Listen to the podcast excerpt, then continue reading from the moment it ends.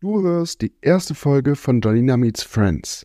Zu Beginn bekommst du das Format zwar über den Urbio Podcast Feed geliefert, doch wenn du auch in Zukunft Janina im Gespräch mit spannenden Menschen aus ihrem Netzwerk verfolgen möchtest, solltest du ihrem neuen Podcast Feed Janina Meets Friends folgen. Lohnt sich in jedem Fall und den Link gibt's nochmal in den Show Notes. In Folge 1 von Janina Meets Friends war Markus Befort zu Gast. Vielen ist er wahrscheinlich besser als der Renditedoktor bekannt.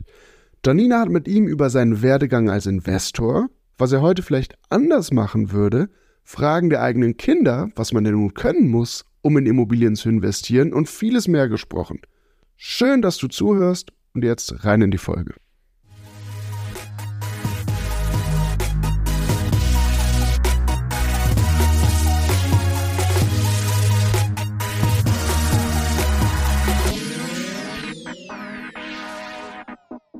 Schön, dass wir heute zusammen sind, Markus, in dem neuen Format Janina Meets Friends, ähm, der neue Immobilien-Podcast. Und ich freue mich total, dass du dir heute als, alle kennen ihn im, bei Instagram unter den Rendite-Doktor, die Zeit genommen hast, mit mir zu sprechen, weil ich weiß, es gibt ganz viele Menschen da draußen, die es total interessiert, wie geht Markus überhaupt an dieses ganze Thema Immobilien ran.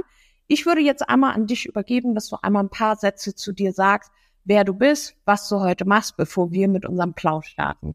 Wow, danke Janina für die ganz tolle Einleitung. Jetzt weiß ich gar nicht, was ich dazu noch äh, sagen oder ergänzen soll. Ich äh, lass das mal so stehen und äh, sage mal, ja, Markus Befort, äh, der Rendite-Doktor, er ist 47 Jahre alt, verheiratet, äh, zwei Kinder und ich bin seit 17 äh, Jahren im Immobilienbusiness tätig, bin ein wenig durch, sagen wir mal, fast Zufall reingerutscht. Damals gab es ja noch nicht so diesen Weg, so ich werde Immobilieninvestor. Ich kannte auch niemanden, der Immobilieninvestor war. Insofern ist das ähm, eine glückliche Fügung gewesen, dass ich da reingerutscht bin, habe das dann in Düsseldorf begonnen mit Sondervermietungsmodellen und äh, das Ganze dann ausgebreitet auf Mehrfamilienhäuser, auch die Investitionsregion ausgebreitet von Düsseldorf, ich sage immer entlang der A2 bis nach Bielefeld. Dort lebe und wohne ich auch heute noch.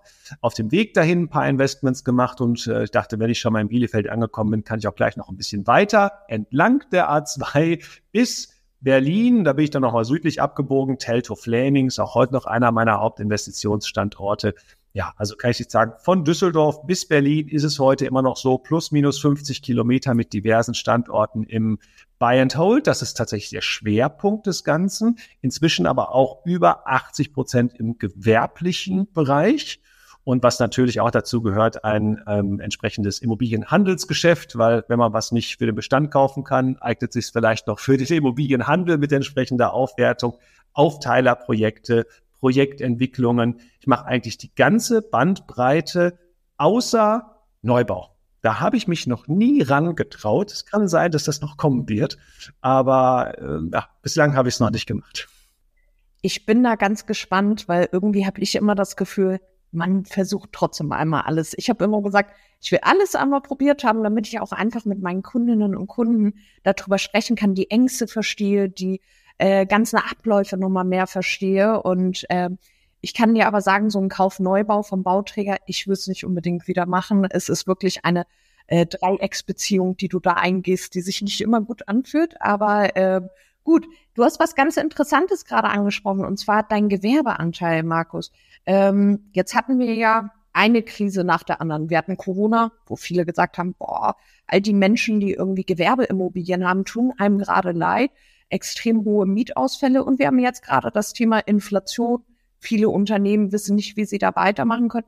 Wie merkst du denn diese ganzen Krisen, sage ich mal, in deinem Immobilienbestand? Ja, eine Krise jagt die andere. Ne? Ich habe jetzt bei der aktuellen Krise schon zu meiner lieben Frau gesagt, diese Krise machen wir einfach mal nicht mit, gedanklich zumindest. also äh, das macht einfach keinen Sinn, nur noch im Krisenmodus zu denken. Natürlich, das soll jetzt keine Verharmlosung der aktuellen Krise sein, aber wir haben Krisen gehabt, da haben wir uns sehr, sehr viele Gedanken drüber gemacht, sehr viele Maßnahmen. Jetzt springe ich mal zurück, Anfang Corona, weil ich mir da wirklich die meisten Gedanken über Gewerbe gemacht habe. Ich habe direkt schon gemutmaßt, ich baue mir immer so meine Szenarien, das wird sich vielleicht jetzt auch nochmal wiederholen während des Podcasts, ja, ich baue mir immer mein eigenes Szenario, was ist los, was passiert, was könnte passieren, was ist Worst Case, was ist Best Case? Und was mache ich jetzt entsprechend? Und daran halte ich mich dann auch. Ja, also es kann sich natürlich ändern, das ist nicht in Stein gemeißelt, aber ich baue ein Szenario und sage dann, daran halte ich mich jetzt und so reagiere ich. Und bei Anfang von Corona habe ich zum Beispiel gesagt, okay, machen einen Stresstest ja, welche meiner Mieter sind denn grundsätzlich empfindlich dagegen? Es gibt ja durchaus empfindliche und weniger empfindliche. Ne? Ladengeschäfte äh, empfindlich, Gastronomie empfindlich, ja, aber viele andere waren dann eigentlich weniger äh, empfindlich und Gott sei Dank, toi, toi, toi, 80 Prozent waren nicht empfindlich, zumindest in meinem Szenario gegenüber Corona. Und so war es dann auch tatsächlich. Trotzdem, die allgemeine Wirtschaft hat natürlich auch dort ihre Spuren hinterlassen. Aber ich hatte jetzt keinen Adidas-Laden. Ich glaube, das darf man so sagen, weil das ja auch wirklich der Vorreiter des Ganzen war, der einfach mal alle seine Vermieter angeschrieben hat und gesagt hat, wir zahlen jetzt mal prophylaktisch gar keine Miete mehr. Das ist natürlich ein Unding und das ist auch so nicht haltbar gewesen. Ich habe persönlich, und da habe ich mir mehrere Tage Zeit genommen, Kontakt aufgenommen mit allen Gewerbemietern und mit den etwas größeren persönlich. Das heißt, ich habe wirklich gesagt, so, wie sieht's aus? Ja, was erwartet ihr jetzt in Zukunft? Und wenn irgendetwas sein sollte, dann möchte ich, dass ihr proaktiv auf mich zukommt und nicht, dass ihr irgendwann mal keine Miete mehr bezahlt. Ich frage nach und ihr sagt, ja, ist doch klar, ne, was sollen wir jetzt tun? Denn auch ich muss ja darauf vorbereitet sein, um gegebenenfalls mit meiner Bank Rücksprache zu halten, für mich persönlich zu planen, was auch immer. Oder wenn jemand sagt, ich schaff's einfach nicht, dann sag's mir doch einfach und dann gucken wir, ob wir vielleicht einen anderen Mieter schon finden der rein kann und dann brauchst du dich gar nicht mit so vielen negativen Gedanken zu beschäftigen. Ist unglaublich gut angekommen. Damals 99 Prozent aller Mieter haben gesagt, wir sehen hier kein Risiko. Also im Moment nicht, finde es aber unglaublich cool, ja, dass immer wieder auf Tee, Kaffee und alles Mögliche vorbeigekommen sind. Und äh, das, das kennzeichnet auch, glaube ich, das Immobiliengeschäft sehr, sehr gut. Es ist kein passives Einkommen. Das wird immer mal so äh, gelobt, ja, aber abgesehen von den normalen Dingen, die Arbeit machen, und das ist auch korrekt, da kann man viel von automatisieren, outsourcen, delegieren, ja, also man kann sehr, sehr viel tun, aber es gibt so ein paar Punkte, nämlich die Strategie. Dazu gehört nicht nur die Strategie und die Weitsicht der Objekte, auch eine Steuerstrategie, vielleicht auch eine Vermögensstrategie für die nächsten Generationen irgendwann. Das, das, das muss man selber machen. Umsetzen können es ja andere. So, und jetzt, um zurückzukommen, also ich habe im ganzen Bestand einen einzigen Kundenbieter gehabt, der Corona oder dem Corona geschadet hat. Und das tatsächlich quasi unabsehbar für ihn, er war, hatte ein Ladengeschäft, aber äh, für, ich sag mal, für, für äh, Paintball, äh, Zubehör, also irgendwie mit Online-Geschäft lief das so tadellos bei ihm. Und bei ihm, die Umsätze gingen runter, klar, er hat es aber hinbekommen, sein Online-Geschäft ausgebaut und aufgrund seiner Zahlen, die runtergegangen sind, hat dann sein Hauptlieferant ihm gesagt, wir liefern nur noch gegen Vorkassen.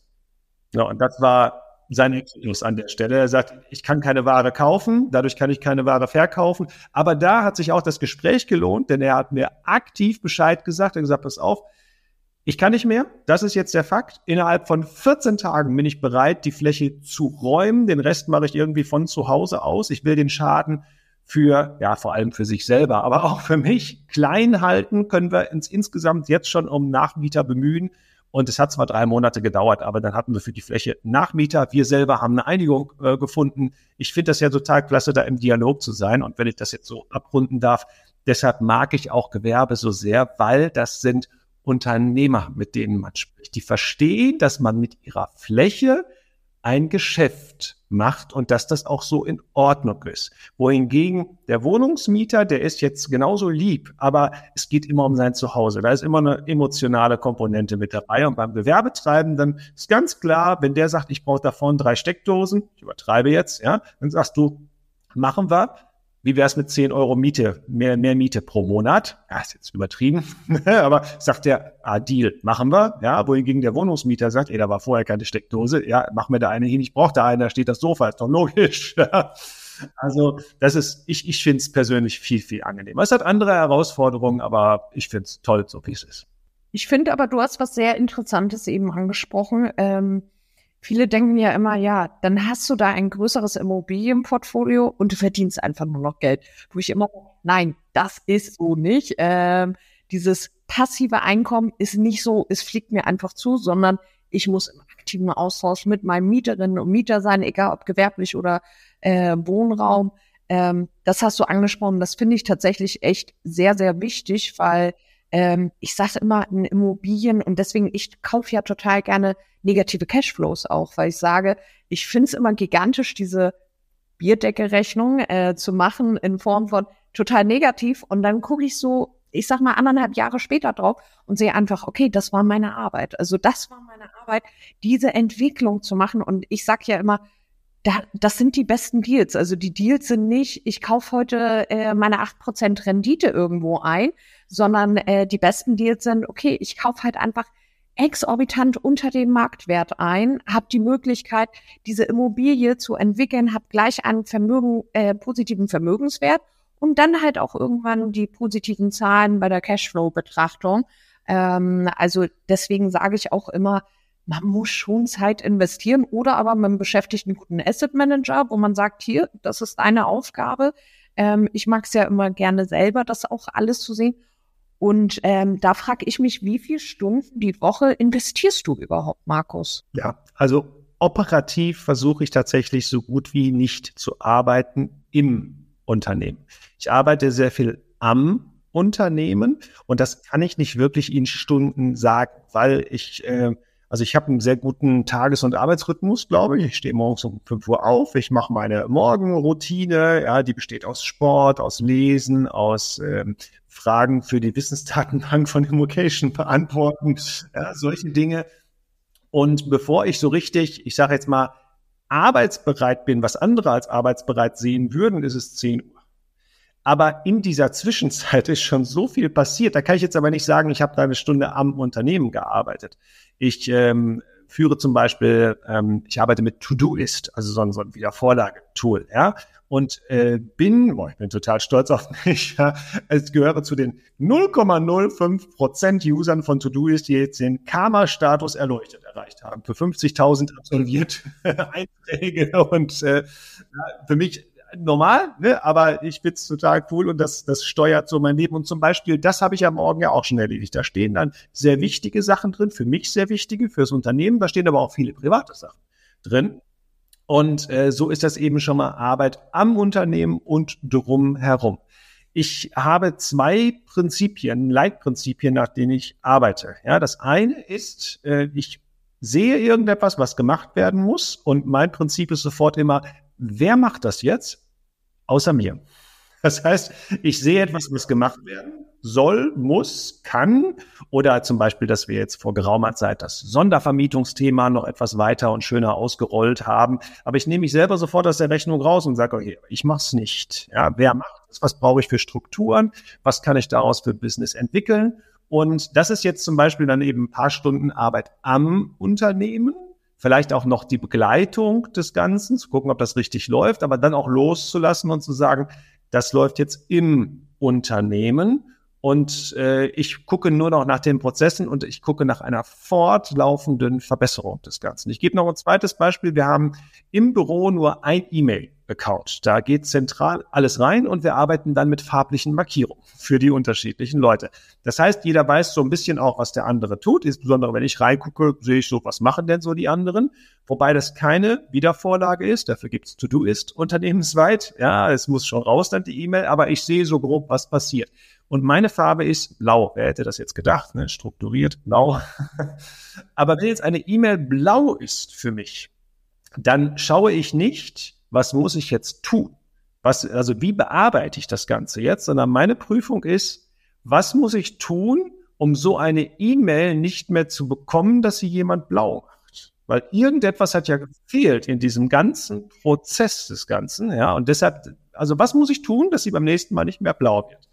Und bevor jetzt alle sagen, Mensch, da arbeitet der Markus ja gar nicht, so ist es nicht. Ich mache alles, was ich machen möchte und was ich aber abgeben könnte. Also es gibt durchaus Dinge, die möchte ich ab und zu mal selber machen.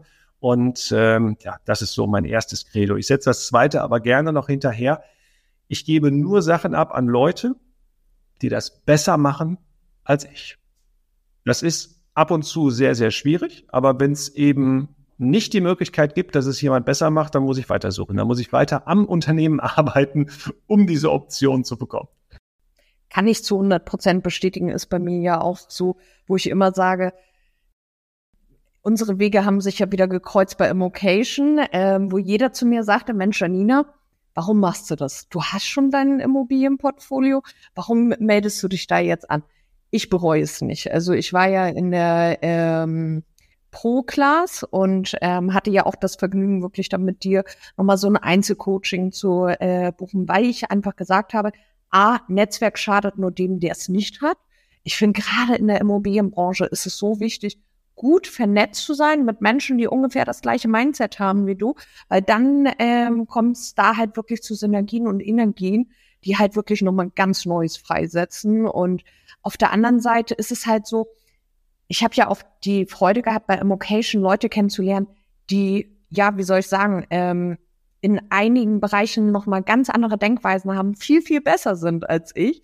Und ähm, deswegen konnte ich da tatsächlich sagen, für mich war es ein voller Erfolg und ähm, ich kann es auch echt weiterempfehlen. Finde super, was ihr Coaches da auch wirklich ähm, an Input den Menschen gebt und ähm, dementsprechend, ich werde das auf alle Fälle weiterverfolgen. Jetzt ist es ja aber so, als du gestartet bist, Markus, da gab's Instagram nicht so. Es gab dieses ganze Thema YouTube, jemand erklärt dir was oder so, das gab es auch nicht. Es gab auch nicht Immocation. Wie war dein erstes Immobilieninvestment? Ja, also erschreckende Information. Als ich gestartet habe, gab es YouTube seit einem Jahr. Aber nicht andere Videos.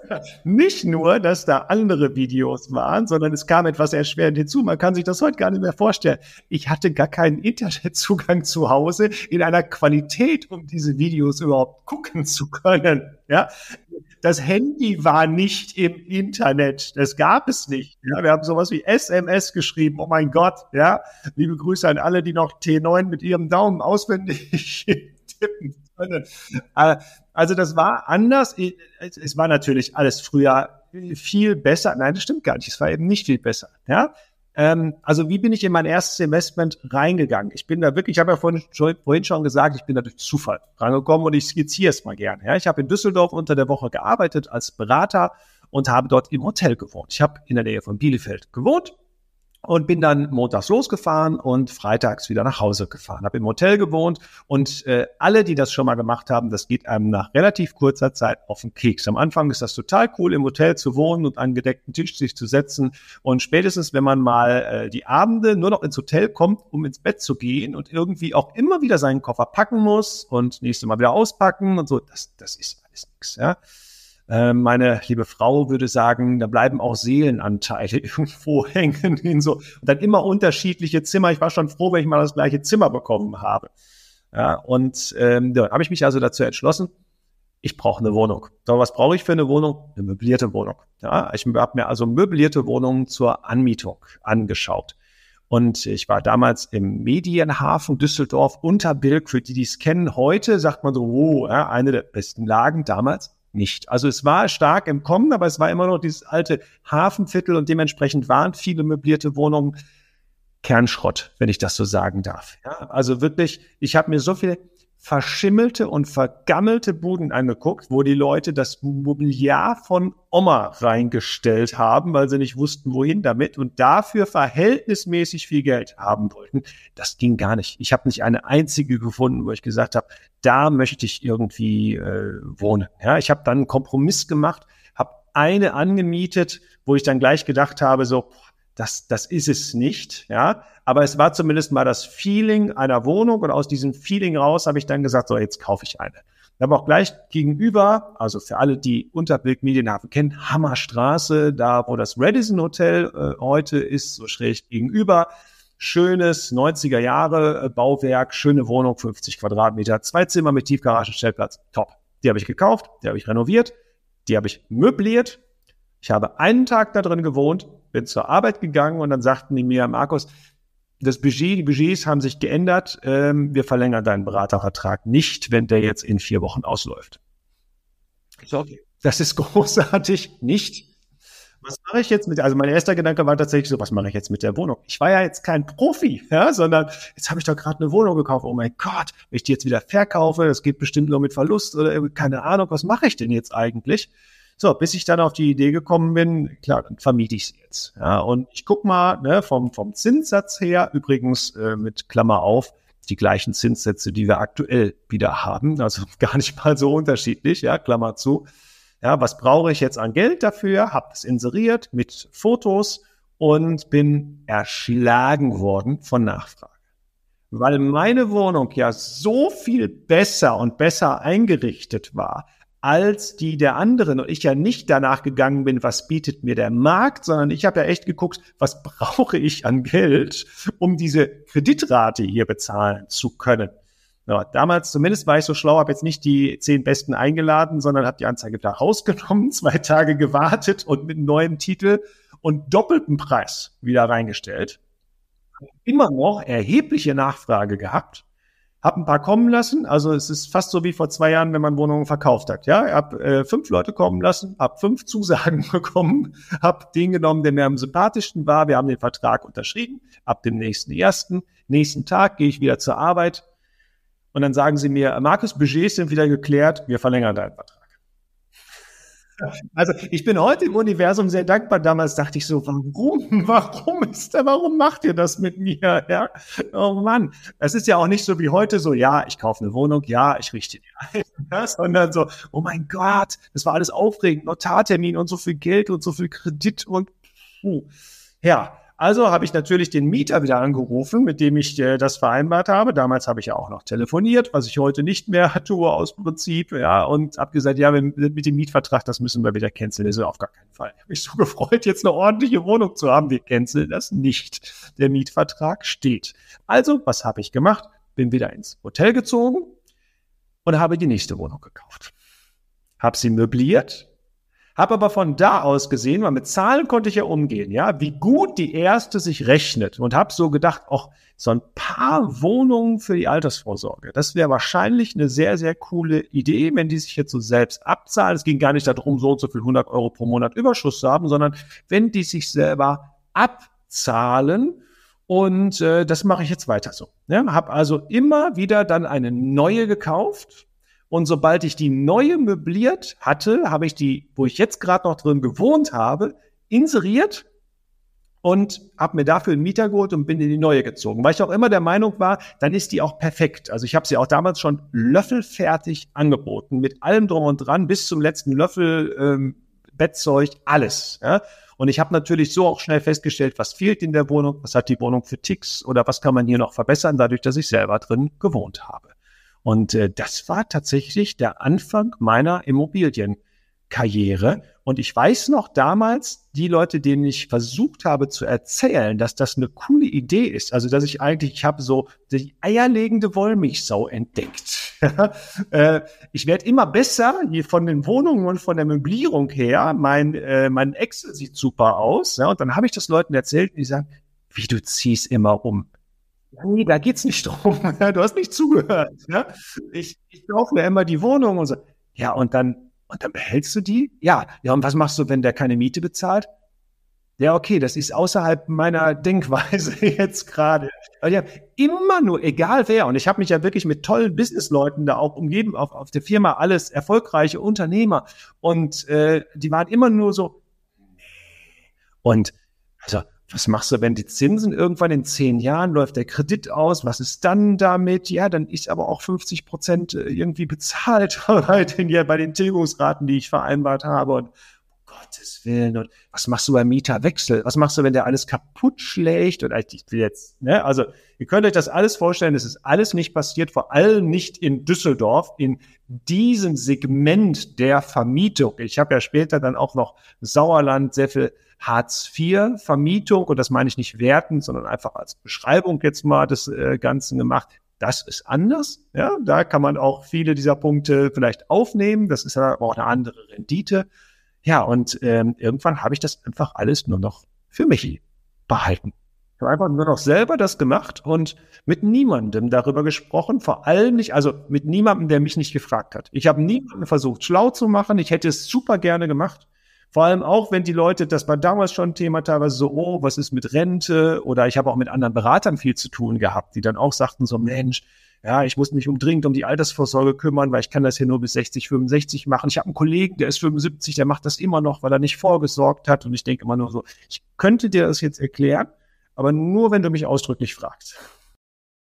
Das ist, das ist das, was ich eben meinte. Äh, das fand ich so schön bei Immocation, gleiches Mindset. Also ich muss mich nicht erklären, warum ich es mache, sondern ich habe eher so Follower, die dann sagen, hey, cool, da habe ich noch gar nicht drüber nachgedacht.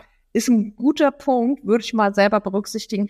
Ähm, dementsprechend, also ich habe es mir auch angewohnt, gerade so Familie, ich weiß noch, wie Familie reagiert hat, als ich gesagt habe, ja, ich fange jetzt an, so Immobilien und so weiter. Und es kam wirklich nur, also ich fühlte mich wie, ich gucke heute zum Beispiel gar kein Fernsehen mehr, weil ich es erschreckend finde, was Nachrichten machen. Also wenn es nach den Nachrichten geht, dann äh, sind meine Immobilien sowieso alle schon enteignet. Ich habe keine Immobilie mehr, äh, kein Mieter zahlt mehr die Mieten und so weiter. Das Lustige ist natürlich, man hat gesehen, egal welche Krise, ähm, es gibt ein Gut, was die Deutschen tatsächlich niemals gefährden, das ist ihr gemietetes Objekt.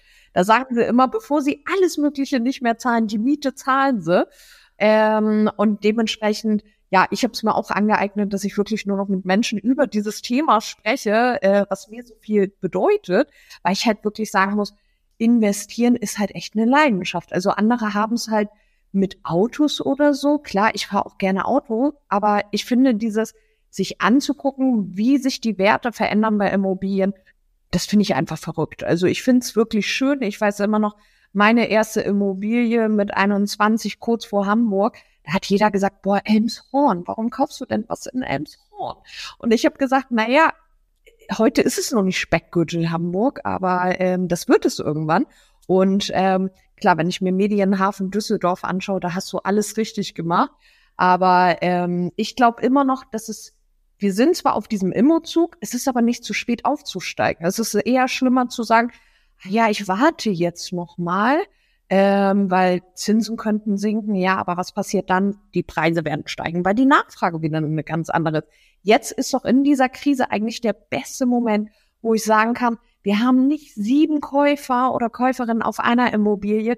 In der Regel, es reicht ja ein Käufer oder Käuferin und ich kann gerade ganz anders verhandeln. Ich genieße das gerade so sehr, wirklich auch mal wieder mit Verhandlungsangeboten um die Ecke zu kommen, wo ich weiß, man wirft mich jetzt nicht vom Hof, sondern man sagt, ja, geben Sie uns mal drei, vier Tage, wir denken drüber nach und man meldet sich nach drei, vier Tagen mit, okay, wir machen das. Also ähm, dementsprechend sage ich immer, warten ist tatsächlich das Einzige, was man verkehrt machen kann bei Immobilien, weil es kommt jemand anderes, der dir den Deal wegschnappt. Und wenn du selber sagst, der Deal ist gut, dann sollte man es machen. Und deswegen für mich mal ganz interessant, wie sehen denn heute deine Schritte beim Immobilieninvestment aus? Also was folgst du da heute als Profi wirklich für Schritte? Also erstmal kann ich unterstreichen, ich kaufe jetzt seit 17 Jahren, ich darf sagen, erfolgreich Immobilien. Bis auf wenige Ausnahmen, die ich vielleicht besser nicht gekauft hätte, die ich zwar noch gedreht habe, aber äh, meine Frau schon im Ankauf gesagt hat, lass das sein, ja. Aber ich kaufe über diese ganze Phase immer erfolgreich Immobilien. Es gibt dieses äh, Krise, Chance. Es gibt natürlich Zeiten, in denen geht es einfacher. Es gibt Zeiten, in denen geht es deutlich schwerer und die hatten wir die letzten Jahre. Ich fand es so unglaublich schwierig. Es war, es war ja fast, ich habe früher mal in der, in der Technik, in der IT-Branche gearbeitet und das war, die Entwicklung war so schnell. Weißt du, du hast dich an eine Sache gewöhnt und schon kam der nächste Technikschritt. Du hast, es ist wie damals, du hast ein Handy gekauft und nach drei Monaten hattest du ein altes Handy, so gefühlt. Und so war das ja fast bei Immobilien. Ja, du hast was bekommen morgens per ImmoScout geliefert, wenn es überhaupt auf ImmoScout war. Das hieß ja schon, dass es durch die erste, durch den ersten Filter beim Makler gefallen ist und du hast es nicht vorab angeboten bekommen. Wie oft ich damals zum Makler geschrieben habe, so, aber wir haben doch schon zusammengearbeitet. Wieso kriege ich das nicht vorab auf den Tisch? Ja?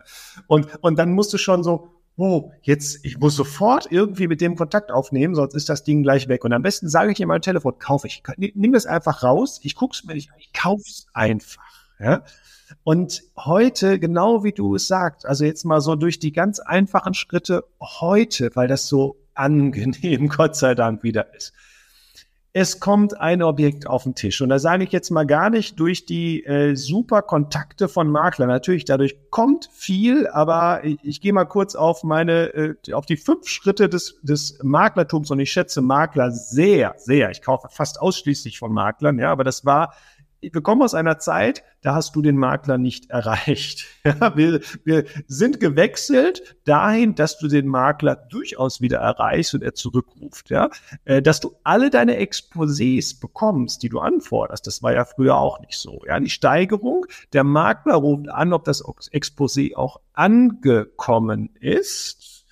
Steigerung vier der Makler schickt dir Exposés, die du nicht angefordert hast, die, und wo er dann anruft, um zu fragen, ob die nicht auch was für dich sein könnten. Und jetzt, also Nummer fünf ist ganz neu, aber ich jetzt wirklich seit wenigen Wochen, dass die Makler dir das gleiche Exposé nochmal schicken und sagen, äh, machen Sie einfach ein Gegenangebot, wenn es für Sie interessant ist. Schreiben Sie einfach mal dran, was Sie haben, was Sie geben würden äh, für dieses Objekt und dann gucken wir mal. Und genau, was du eben sagst, man hat so viel wundervolle Zeit. Wenn ich jetzt sage, das Objekt ist interessant und ich fliege heute Abend wieder nach Mallorca bis nächste Woche. Und dann kann ich sagen, nächste Woche Freitag. Da würde ich es mir wohl angucken und dann sagt der Makler vielleicht, ja, geht Samstag auch, okay, dann machen wir Samstag. Ja, und dann gucke ich es mir an. Das wäre früher nicht gegangen, weil bis dahin wäre es nicht nur vergeben, sondern wahrscheinlich wäre schon der Notartermin in der Stellung und zwei in der Pipeline, die gesagt haben, sonst nehme ich es, wenn da jetzt irgendwas schief geht. Und ich habe also alle Zeit der Welt, das Objekt zu prüfen, zu besichtigen, ein Angebot zu unterbreiten auf Basis meiner ersten Bierdeckelrechnung, so wie du es gesagt hast, ja, so eine grobe Kalkulation, das ist es mir wert, den Preis lasse ich da. Das mache ich teilweise inzwischen vor den Besichtigungen, um überhaupt festzustellen, besteht denn dieses Verhandlungspotenzial auch überhaupt?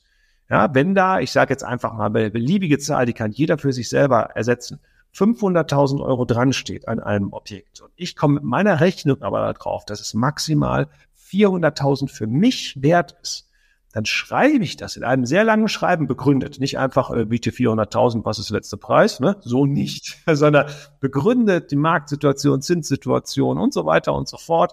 Ja, wenn der Verkäufer sich grundsätzlich vorstellen kann, für 400.000 zu verkaufen, dann komme ich besichtigen. Und wenn nicht, dann komme ich nicht. Ja, weil es gibt ausreichend viele Objekte am Markt und es gibt so oft die Rückmeldung, okay, das ist ziemlich viel, aber Mensch, kommen Sie mal vorbei, ne? der Käufer, der Verkäufer ist verhandlungsbereit und ähm, ja, dann gehe ich hin, dann verhandle ich und dann ist meine Quote des Kaufens auch verhältnismäßig hoch, muss ich gestehen weil ich ja schon nur noch zu den Objekten gehe, wo ich weiß, ich habe eine gute Chance, meinen Preis durchzusetzen, wo Makler und Verkäufer wissen, dass der Markt nicht mehr der gleiche ist wie vor ein paar Jahren. Und jetzt gibt's natürlich genug Leute, ich höre das auch immer in meinen Coachings, ich sehe das auch immer bei Kommentaren unter YouTube-Videos und so. Ne? Man muss warten, weil logischerweise jetzt kommt dieser Impuls, vielleicht ist es auch ein sehr deutscher Impuls, aber dann kaufst du zu teuer. Weil, wenn du jetzt die Erwartung hast, dass das Ding vielleicht noch ein bisschen weiter fällt, weil der Markt ja so ist, dass er vielleicht noch ein bisschen weiter fällt, dann musst du warten und dann kannst du es noch günstiger kaufen. Naja, also erstens, bis dahin habe ich es schon gekauft. Ne? Wenn jetzt jemand anders sich dafür interessieren würde und sagen würde, ich warte, dann habe ich es schon gekauft. Und für mich, mein Satz, da ist ja auch inzwischen schon einigermaßen bekannt, wenn es sich rechnet, dann rechnet es sich. Das heißt, wenn ich jetzt einen Preis unterbreite, und für mich rechnet er sich mit den aktuellen Zinsen und Bedingungen und mit meinen Aufwertungspotenzialen, was du auch vorhin so schön beschrieben hast, die ich daran sehe. Dann kaufe ich das. Und was passiert, falls die Preise jetzt ein bisschen weiter noch fallen? Ja, dann kaufe ich ein anderes zu einem anderen Preis, vielleicht auch noch günstiger. Aber deshalb ärgere ich mich doch nicht, dass ich ein Objekt zwischendurch gekauft habe, was sich total gut rechnet. Und letzter Satz dazu. Ich habe letztens auch zu meinen Kindern gesagt, die auch kamen, und sagten, Mensch, in der Schule hätten sie Finanzwesen und so durchgenommen und ähm, Krise, Krise, Krise. Und dann hätten sie auch gesagt, aber Immobilien sind eigentlich relativ krisensicher. Und äh, die Lehrerin hätte dann gesagt, so, ja, nein, nein, nein, Immobilien, also die, die fallen total und man sollte da überhaupt nichts äh, äh dergleichen äh, machen und kaufen. Und dann denke ich nur so, mit was für ein Mindset alle, weil die gehen ja raus und meine Kinder nicht. Ja, und die sind auch schon so schlau, das habe ich ihnen auch schon erklärt diskutiert nicht mit den anderen darüber. Sagt ich, aber mein Papa kann das. Nein, nein, nein. Sondern, ja, nehmt das hin und sagt einfach, wenn jemand fragt, fragen sollte, aber dein Papa macht das doch. Wie macht der das denn? Ja, dann äh, können die gerne mal mitkommen auf den Nachmittag, ich erkläre Ihnen das. Alles andere, ja, es ist vom Mindset her einfach wirklich bedauerlich. Finanzielle Bildung in der Schule, da können wir einen ganz eigenen Podcast drüber machen. Ja. Da sprichst du was an. Ähm, ich habe das letztens tatsächlich im Internet ja auch schon äh, verkündet, dass äh, ich jetzt auch gerade dabei bin, ein Buch zu schreiben und zwar wirklich für die nächste Generation, weil ich werde jetzt ja auch in ein paar Monaten das erste Mal Mutter und dieses Thema investieren, ich habe es ja auch nicht gelernt. Ich habe in der Schule so viel Kram gelernt, wo ich heute sage, wofür habe ich das eigentlich gebraucht? Also an welchem Punkt im Leben hat mich das weitergebracht? Dieses ganze Thema, also Investment überhaupt, jetzt mal weg von Immobilien allgemein. Was bedeutet überhaupt eine Rendite und ähm, welche Renditemöglichkeiten gibt es? Ähm, das wurde ja nie in der Schule richtig erzählt. Und ich finde es ganz schlimm, dass wir in der Schule über so viele Themen äh, wirklich immer noch reden, aber immer noch nicht über dieses Thema sorgt für euer Alter vor oder investiert wirklich irgendwo, ne? Weil ähm, das kann ich nicht nachvollziehen. Deswegen für mich mal ganz interessant, welche Buchempfehlung hast du? Okay, ich möchte erst noch eins äh, draufsetzen. Äh, meine Kinder fragen mich auch ganz oft, was muss ich eigentlich können, um Immobilieninvestor zu sein? Und dann sage ich, ja, Prozent rechnen und Dreisatz. Das ist eigentlich, also wir haben Mathe eigentlich einen Haken dran. Mehr brauchst du nicht. Gutes Bauchgefühl für Zahlen, das kann man aber entwickeln auf dem Weg. Äh, und ein bisschen logisches Denken und ein bisschen Allgemeinbildung und so starten jetzt auch nicht. Ne? Vielleicht ein bisschen gutes Deutsch in Wort und Schrift, Rhetorik ist auch immer. Aber das war's. Ja, du brauchst keine Kurvendiskussion, du brauchst kein Architekturstudio, brauchst du alles nicht. Das sind Leistungen, die du dazu kaufen kannst. Und wenn ich dann Bücher, jetzt mache ich den Schwenk zu Büchern, ja, dann äh, Prozentrechnung. Dann hat meine, meine Tochter mir das gezeigt und sagt, guck mal hier, ähm, Prozentrechnung. Und dann stehen da aber ausschließlich, und ich umfasse es jetzt mit Konsumschuldenbeispiele. X kauft einen Fernseher und nimmt dafür einen Kredit für 1000 Euro auf, zahlt 14% Zinsen, ja, und 3% Tilgung. Wie lange muss er den abbezahlen? Wo du nur denkst, ich kann diese Frage nicht beantworten, weil X soll sich einfach keinen Fernseher kaufen, wenn er nicht die Kohle dafür hat. Äh, also, unfassbar. Ja, und da fehlt alles an Büchern, äh, in den Büchern, an der Denkweise. Es gibt Gott sei Dank ein paar andere Bücher, also mein absolutes Favorite Nummer eins ist immer noch Rich Dad, Poor Dad. Ja, das ist einfach von der Denkweise her. Es, es ist ein toller Roman, der liest sich einfach. Ja, meine Kinder haben ihn auch gelesen, aber sie sind jetzt 15 und 18. Ne, ist auch schon einen Schritt weiter. Das ist ein wunder, wundervolles Buch, welches ich auch grandios finde. Es ist fast schon 100 Jahre altes äh, Denke nach und werde reich. Ja. ist auch ein grandioses äh, Buch und für alle, die ein bisschen Einschlafherausforderungen haben, denen empfehle ich das Hörbuch davon. Der Sprecher ist so unglaublich langweilig. Aber der Inhalt ist gut und ich denke immer, das Unterbewusstsein, mein Freund auf der anderen Seite hört ja vielleicht noch mit. Ja, also wenn ich das anmache, meine Frau und ich nach einer Minute sind wir weg, kriegen bewusst nichts mehr mit, aber unbewusst schon. Und an äh, Nummer drei bin ich jetzt einfach mal äh, so super frech und setze natürlich mein Buch, was ich geschrieben habe, rein zufällig natürlich, habe ich es auch hier liegen. Neumann gleich meins. Schritt für Schritt Anleitung für den Kauf deiner Wunschimmobilie. Ja, also ich kann sagen, und ohne dass du jetzt dein Buch selber loben musst, ähm, ich würde es kaufen, wenn ich heute mich mit dieser Frage beschäftige, wie kann ich investieren? Weil ich finde, es gibt ganz viele Fachbücher, die halt wirklich ähm, diese ganzen schwierigen Sachen, also eher schon die Profi-Sachen erklären, aber die es gar nicht erklären, wie ist denn der Einstieg? Was wird mir empfohlen für den Einstieg? Und äh, da muss ich tatsächlich sagen, äh, kann ich dein Buch jedem total empfehlen. Man muss nicht die große Expertise mitbringen, um zu verstehen, was du da wirklich den Menschen an die Hand gibst, sondern gefühlt ist es so die Fibel für 9 mal 1, du kannst starten. Jetzt kannst du wirklich loslaufen und das finde ich, hast du wirklich super umgesetzt in dem Buch, ähm, wo es einfach ganz viele Bücher gibt, die halt immer so kompliziert sind. Also wo ich selber manchmal denke, okay, jetzt mal mein ganzes Know-how beiseite geschoben. Ich würde vieles nicht verstehen, wenn ich heute wirklich das erste Mal damit äh, mich befasse. Und das hast du bei deinem Buch wirklich äh, ganz, ganz toll gepackt.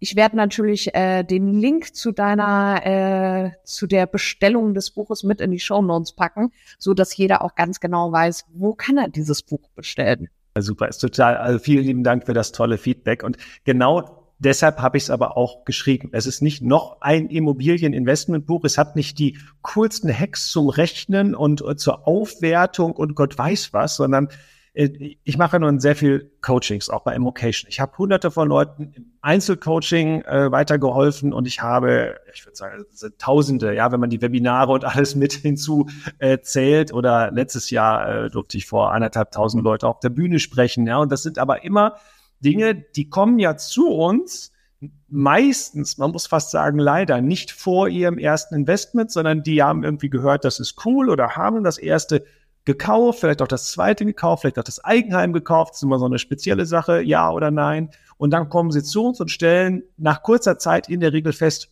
okay, das hätte man besser machen können. Ich sage dann immer, du hast es nicht falsch gemacht, es entsprach deinem Wissensstand in dem Moment, aber es ist eigentlich sehr, sehr schade, dass es dafür nicht eine einfache Methode gibt, wo man einfach jetzt sagen könnte, ja, du, Janina oder ich, jemand interessiert sich für Immobilien, dass er einfach sagt, weißt du was, liest du das und äh, dann denkst du nochmal über das Thema nach. Ja, das ist schnell gelesen, 200 Seiten. Wenn man will, hat man das in zwei Tagen locker durch. Ja, es habe gehört, es liest sich auch sehr flüssig, weil ich immer so Beispielgeschichten auch mit drin habe. Und dafür war es gedacht, für Leute, die noch keine Immobilie haben, die sich damit beschäftigen, egal ob Eigenheim oder die erste Investitionsimmobilie, spielt keine Rolle daraus. Das wird differenziert dabei. Was brauche ich dafür? Wie bereite ich mich vor? Was mache ich mir für Gedanken? Und äh, ganz hinten auch die ganze Kommunikation, Umgang mit Makler, mit Unterlagen, mit allem. Und das war dann eigentlich relativ spannend und ein schönes Erlebnis für mich. Viele meiner ähm, Investitionskollegen, ja, Profi-Immobilieninvestoren, haben es auch gelesen und haben dann gesagt, okay, am Anfang ja, war relativ flüssig und am Ende, du hast den Prozess so detailliert beschrieben und dann habe ich wirklich hinterfragt, mache ich das eigentlich selber die ganze Zeit noch so?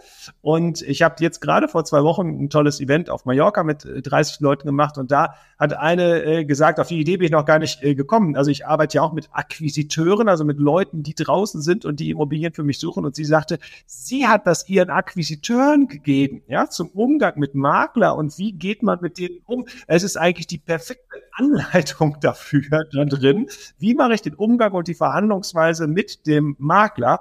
Ja, also das naheliegendste. Ne? Und so, so ergibt sich das. Ich habe es einfach versucht, einfach zu schreiben und der Markt gibt jetzt die unterschiedlichsten tollen ähm, Rückflüsse und, und äh, Feedbacks dazu. Ich finde es super. Ähm, das bringt mich aber auch so ein bisschen zu der Frage, du sagtest gerade deine Kinder im Alter von 15 und 18. Jetzt mal angenommen, du wachst morgen auf als 21-jähriger Markus. Ähm, was würdest du heute anders machen? Okay, mein Wissen darf ich behalten mit 21, oder? Wissen, aber ohne Netzwerk oder so. Reicht. Wissen, und äh, das ist auch einer meiner Leitsätze. Wissen ist eine Währung, wenn nicht sogar die Währung. Ja, ob ich jetzt 21 bin oder ob ich jetzt 47 bin und muss morgen neu starten mit null Eigenkapital, mit null Kontakten, es spielt keine Rolle. Wenn ich dieses Wissen von heute, jetzt kann man sagen, gut, sein Wissen ist ja auch extrem umfangreich, aber selbst wenn ich nur die Hälfte von dem hätte, ja, wenn ich das damals gehabt hätte, wenn ich jetzt zurück mich erinnere mit 21, da habe ich gerade meine Bankausbildung beendet oder war in den Endzügen, ähm, ich wusste damals schon, dass das ist das Learning, was ich aus der Banklehre mitgenommen habe. Du kannst mit einem Angestelltenjob nicht reich werden. Weil egal was für Angestellte es dort gab, die hatten immer zu wenig Geld auf dem Konto. Je mehr die verdient haben, desto größer waren die Ausgaben. Und wenn dann mal irgendeine Störung reinkam, ja, Arbeitslosigkeit oder ähnliches, war das Fiasko vorhanden. Ähm, ich weiß noch, dass wir ganz tolle Kunden hatten, tolle Kunden für die Bank. Die haben den einen Urlaub, haben sie die letzte Rate abbezahlt und saßen beim Finanzierungsberater, bei ihrem Privatkundenbetreuer, um einen Kredit für den nächsten Urlaub aufzunehmen. Ja. Und ich habe gedacht, also das habe ich gelernt, so geht es nicht. Ich wusste noch nicht, wie es geht. Das hat mir leider keiner gezeigt. Ich hatte keinen Immobilieninvestor als, ähm, als, als Kunden dort, ja, wo ich das, oder zumindest habe ich es nicht so verstanden. Ja. Ja, und ich wusste noch nicht, wie es geht. Also musste ich mich in vielerlei Dingen ausprobieren, habe es auch mit Aktien und mit vielen anderen Dingen gemacht. Die Immobilie haben wir ja schon geschildert, letztendlich fast Zufall oder Fügung des Ganzen. Aber wenn du mich jetzt zurückbeamst auf 21 und ich weiß, wie das heute funktioniert, ich habe jetzt 17 Jahre gebraucht, um dahin zu kommen, wo ich bin. Ich wäre mir relativ sicher, innerhalb von drei bis fünf Jahren auf dem gleichen Level wie heute zu sein. Mit mehr Risiko, da brauchen wir jetzt nicht, also 21 bedeutet ja auch, ne, ich, ich wäre noch frei und ungebunden und das bereue ich in keinster Weise, das heute nicht zu sein. Also nicht falsch verstehen, ja. Aber 21, ich äh, wäre mal nur für mich selber verantwortlich. Ich dürfte mein eigenes Risiko dann auch entsprechend gehen mit, mit Co-Investoren, mit Arbeiten für andere.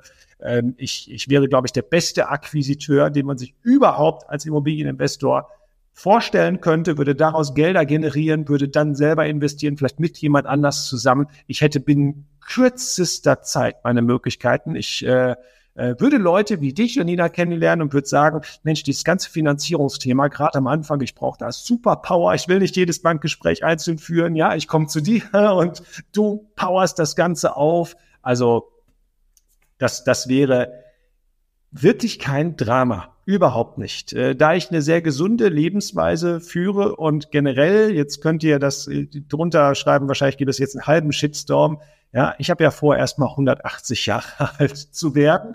Und ich finde aus biologischer Sicht spricht da auch gar nichts dagegen. Es kommt ja auch erstmal aufs Mindset an, dann natürlich auf die gesunde körperliche ähm, Gestaltung und Ernährung und äh, Lebensweise. Und deshalb brauche ich jetzt gar nicht auf 21 zurück.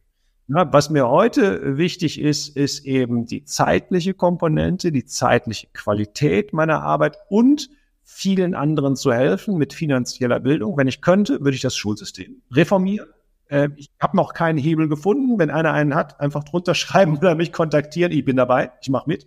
Ja, aber ich habe auch überlegt, schon ein Schulbuch zu schreiben. Aber auch das, ich habe mich informiert und bis, äh, bis man da auf eine Liste kommt, das ist auch irgendwie nicht gewollt, wahrscheinlich. Aber so deshalb mache ich Erwachsenenbildung, ja, und immerhin ähm, kommen dann ja auch viele und lassen sich im Erwachsenenalter eben weiterhelfen. Und auch das freut mich. Und die dürfen auch 21 sein. Den jüngsten, den wir hatten, der war 16. Fand ich richtig cool. Richtig cool. Und äh, wir haben auch diverse Teilnehmer, die sind deutlich unter 25 und sich mit der Thematik zu beschäftigen, ohne bereits Millionen zu haben, die sie investieren können oder wollen. Ja, es gibt diese Wege und diese Möglichkeiten sei es durch eben Co-Investments, sei es durch Sondervermietungsmodelle, sei es durch Anmietung von Wohnraum und diesen dann in Sondervermietungsmodellen weiter zu vermieten. Es gibt so viele coole Modelle, mit denen man ganz früh starten kann. Hundertprozentig. Also da kann ich auch sagen, das war etwas, was ich bei Immocation nochmal mehr diese DNA konnte ich durch Immercation nochmal mehr aufnehmen, dieses ganze Thema Co-Investment. Also ähm, du musst ja nicht immer alleine wachsen, du kannst auch mit anderen wachsen, ob du dir da auf der einen Seite das Know-how mit jemandem reinholst, der zum Beispiel das Sanierungsthema äh, total ähm, für sich gefunden hat oder das Thema Sondervermietungsform. Und ähm, das sage ich auch immer jedem da draußen. Man muss ja nicht unbedingt alleine starten. Also man kann sich ja entweder mit anderen zusammentun, die man ähm, in solchen Netzwerken findet. Bei Immocation ganz wichtig. Ich finde es ganz cool mit diesem Netzwerk, was du halt auch hast, wo du sagen kannst, ich suche jetzt mal Leute aus meiner Region oder aus meinem meiner Investmentregion ähm, und suche mir dann zum Beispiel auch einen Stammtisch oder so. Also da gibt so viele coole Sachen. Ähm, in Kürze spreche ich zum Beispiel auch mit, mit Paul, um einfach mal das Thema investieren in Österreich auch nochmal äh, mehr zu, äh, ja, den Menschen irgendwie beizubringen. Also dementsprechend, es gibt da so viele tolle Möglichkeiten und man muss sich halt einfach nur trauen. Ich glaube, trauen, die Mut haben, einfach zu sagen, ich mach's jetzt, ich beschäftige mich damit. Ich glaube, das ist das Einzige, was ähm, ja viele heute abhält und halt dieses offene Fragen. Also ich sage immer, diese Fragen, also diese Angst, die man hat, das sind meistens Fragen, die man ganz schnell beantworten kann. Gerade im Immobilienbereich. Natürlich können Sachen passieren und natürlich sind auch bei mir schon total blöde Sachen passiert, wo ich aber auch sagen muss, ich hätte mich fast immer versichern können. Also ich hätte sagen können, ich hole mir eine Mietnomadenversicherung, äh, ich hole mir eine Mietausfallversicherung. Bin ich ganz ehrlich, volles Risiko. Ich habe mir diese Versicherung immer nicht geholt, weil tatsächlich die Quote das, was passiert, so marginal ist. Und auch aus diesen Fehlern konnte ich tatsächlich immer total lernen und wusste halt einfach für die nächsten Investments, okay, was habe ich zum Beispiel in der Ankaufsprüfung nochmal mehr zu beachten und so. Und ähm, dementsprechend, ich kann auch an dieser Stelle sagen, alle einfach ähm, auf Instagram den Rendite-Doktor folgen. Da findet ihr auch immer wieder, wieder tolle Tipps und Tricks. Und für mich ist jetzt einfach mal als Abschlussfrage ganz wichtig, Markus, was sind deine, ich sage jetzt mal, finanziellen Ziele oder auch Investmentziele? Was hast du wirklich noch vor? Ja, das ist eine äh, herausfordernde Frage, weil ähm, Ziele ist eins meiner Spezialthemen, was ich auch bei Immocation gleich im ersten Webinar mit betreue. Ziele setzen und daraus Strategien ableiten. Und die großen finanziellen Ziele für mich sind erfüllt. Es, es gibt nicht dieses Ziel, ja, ich möchte eine Billion Euro äh, Vermögen haben und managen und so, das, das hat's nicht. Ja, es, ähm, es gab ja mal irgendwann eine Studie, mehr als 5000 Euro netto machen nicht glücklich. Die ist jetzt oder nicht glücklicher als 5000, die ist überholt. Also gibt es neue Studien, doch, mehr Geld macht glücklicher. Ich kann das nicht ähm, ähm, negieren. Also ich finde es auch schön, mehr Geld als weniger Geld zu haben. Ich glaube, im Grunde genommen alle ja, finden das. Aber für mich geht es um die äh, Qualität der Zeit und wirklich um die Verbreitung dieses Wissens. Nicht nur im, im äh, Coaching-Bereich, sondern natürlich auch im familiären Bereich. Mir geht es darum, mein Gesamtinvestment, und das habe ich jetzt auch schon seit vielen Jahren vorbereitet, das ist aber ein stetiger Prozess, auf Generationen zu sichern und zu übertragen.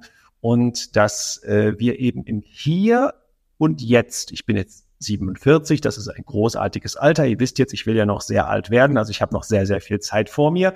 Aber selbst wenn wir jetzt mit den klassischen Dingen mal rechnen würden, viele sagen ja, mit 65 bin ich in Rente und möchte es mir gut gehen lassen. Äh, das habe ich seit vielen Jahren schon abgelegt. Möchte um Gottes Willen nicht bis 65 warten, bis es mir äh, gut geht. Also ich genieße es sehr stark. Ich habe ganz viele Jahre am Anfang extrem eingeschränkt, äh, auf vielen Ebenen gelegt, nicht, nicht spartanisch oder irgendwie, ja, aber äh, manchmal war auch der Golf das passende Auto, obwohl ich mir ganz anderes hätte leisten können. Ja, ich habe an vielen Dingen, auch, auch Eigenheim, wir haben jetzt erst vor zweieinhalb Jahren unser schönes Eigenheim gekauft. Auch das hätten wir natürlich früher machen können, haben wir aber nicht. Und das sind jetzt eben so Dinge, die ich mir im Nachhinein, wo ich sage, das rundet das Ganze ab. Wir verbringen mindestens eine Woche im Monat auf äh, Mallorca, im zweiten Zuhause. Und äh, ich arbeite eben am Unternehmen. Für mich ist wichtig, das ist ja auch die ganze Zeit so passiert, dass ich meine Frau mit diesen ganzen äh, Dingen und Investments mitnehme. Sie ist Heilpraktikerin, sie hat einen ganz eigenen Job, eine eigene Praxis. Sie bietet auch Coachings an, ist äh, ein bis zwei Wochen im Monat auch unterwegs in, in ihren Coachings. Das ergänzt sich also alles relativ äh, gut, auch mit unseren Reisetätigkeiten. Wir ergänzen uns aber auch beim Investment super gut. Ja, also jetzt seht ihr zwar nur mich hier im Bild, aber grundsätzlich ist zumindest jetzt mal gedanklich und in jedem Investment meine Frau mit dabei als unvorstellbar wichtiger Part. Ich würde sagen, ähm, und sie wird es ja jetzt hören irgendwann, weil sie sich alle Sachen auch immer anhört, genauso wie ich mir ihre anhöre, sie ist die bessere Investorin von uns beiden weil sie nicht nur auf die Zahlen guckt. Ich gucke total stark auf die Zahlen. Ich habe so ein bisschen Bauchgefühl, aber ich gucke total stark auf die Zahlen. Ja, sieht das Excel gut aus, dann äh, sage ich immer, das Objekt kann noch so doof aussehen, ja, im Excel, im Excel sieht's gut aus. Und Excel entscheidet, alles andere kannst du ja optimieren. Wenn Excel gut aussieht, kannst du das Objekt schön machen.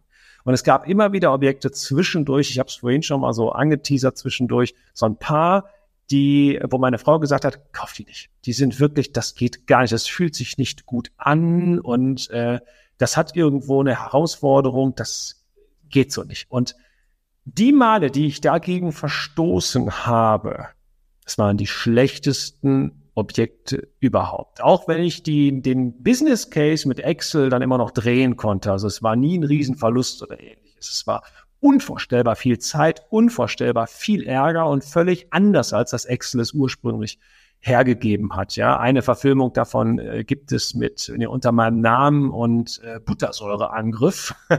Mal googelt findet ihr ein Video von einem Objekt äh, dazu, also nicht von dem Objekt, sondern die Erzählung von dem Objekt.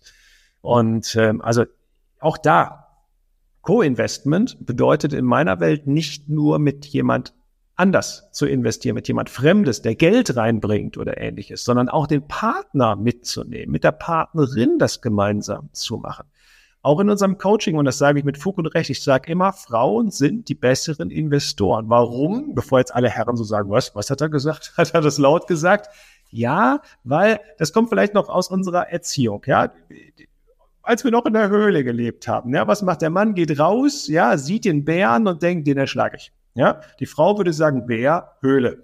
Lass uns mal schön hier drin bleiben, bis der Bär weg ist. So, ungefähr so ist das mit dem Wissen, was wir tanken. Das sehen wir immer beim Coaching. Die, die Männer kommen und wenn die nicht schon eine Immobilie gekauft haben, haben die eigentlich innerhalb dieses sechs Monats Ausbildungsprogramm immer die Begierde und oft auch zu Recht, ja, ist ja nicht falsch, äh, ich muss eine Immobilie kaufen. Ich weiß jetzt schon so viel, ich will jetzt das Ganze umsetzen. Und viele Frauen, die machen es, wie ich finde, deutlich geschickter die saugen den ganzen Stoff auf über die sechs Monate. Frei nach dem Motto, vielleicht kommt ja hinten noch der eine Tipp, der mich eigentlich dazu bringt, vorne was nicht zu kaufen. Also erst die gesamte Bandbreite aufsaugen, dann einen Plan schmieden, sich dazu nochmal auch im Rahmen von Einzelcoachings beraten lassen, vielleicht auch dann in, in Investoren, Kollegen äh, zu finden, das nochmal abzustimmen, mit ihrem Partner abzustimmen. Aber wenn die Damen des Investments in den Lauf und in die Investition kommen. Man sieht es ja an dir sehr, sehr gut, ja. Unaufhaltsam und was die dann aus dem Boden stampfen, da können wir Männer überhaupt nicht gegen anstinken. Also wenn ihr so eine Frau bei einer Immobilie seht, an der ihr auch interessiert seid, könnt ihr eigentlich gleich wieder nach Hause gehen. dann bringen die das Investment nach Hause. Deshalb besser, ihr habt so eine Frau selber mit dabei, die das Ganze versteht, mitträgt, und äh, das, das ist so, so wertvoll. Und mal abgesehen davon, dass es auch total viel Sinn macht für alle, die in Partnerschaften sind und wo der Mann jetzt vielleicht als erstes auf die Idee kommt, was für die Altersvorsorge zu tun, was durchaus manchmal so ist, erklärt eurer Frau, dass ihr nicht das Tafelsilber investiert, sondern dass ihr was für die gemeinsame Zukunft tut und nehmt sie mit auf den Weg. Andersrum aber bitte auch. Ja, jede Frau, die sagt, Mensch, lass uns was für die Altersvorsorge tun und kommt dann mit Immobilien um die Ecke und der Mann sagt, was hast du da ausgegraben? Um Gottes Willen, ja, werden wir jetzt eine Heuschrecke oder böser Vermieter oder so etwas? Geht gemeinsam diesen Weg. Dann seid ihr unaufhaltsam und habt nicht nur eine gemeinsame Altersvorsorge, sondern auch ein zusätzliches gemeinsames weiteres Thema. Und das ist wirklich, wirklich toll. Ganz ehrlich, Markus, das sind so schöne letzte Worte, weil jeder, der mich kennt, weiß ja, meine große Mission ist es ja, mehr Frauen zu Eigentümerinnen zu machen in Deutschland. Ähm, ich möchte irgendwann dahin kommen, dass halt wirklich ob es jetzt Immobilienmessen sind, ob es äh, diese ganzen Coaching-Themen sind, wir wirklich irgendwo eine Beteiligungsquote von 50 Prozent haben, weil das Thema einfach für beide Seiten sehr wichtig ist. Und ich sag an der Stelle vielen, vielen Dank, Markus, dass du dir die Zeit genommen hast. Das war eine ein richtig, richtig toller Plausch und ähm, ich verlinke alles in den Show Notes und dann sage ich erstmal vielen Dank und liebe Grüße nach Bielefeld. Danke dir, hat wunderbar viel Spaß gemacht und dann sage ich jetzt einfach bis zum nächsten Mal und bis zum Wiedersehen. Danke dir. Ciao. Tschüss.